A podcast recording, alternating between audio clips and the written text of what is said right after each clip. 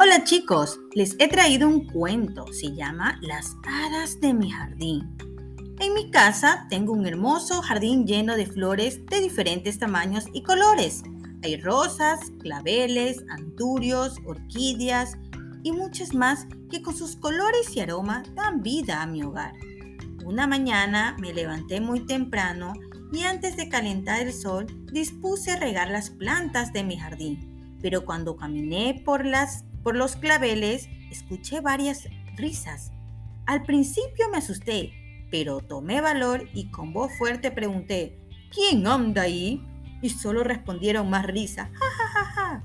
Con más valentía me acerqué y pude ver dos pares de pies pequeños que salían entre las hojas. Me acerqué aún más y pude ver que eran mis sobrinas Ana y Raquel que jugaban por ahí. ¡Ah! exclamé con voz de alivio. Pensé que eran unas mariposas, pero son las hadas de mi jardín.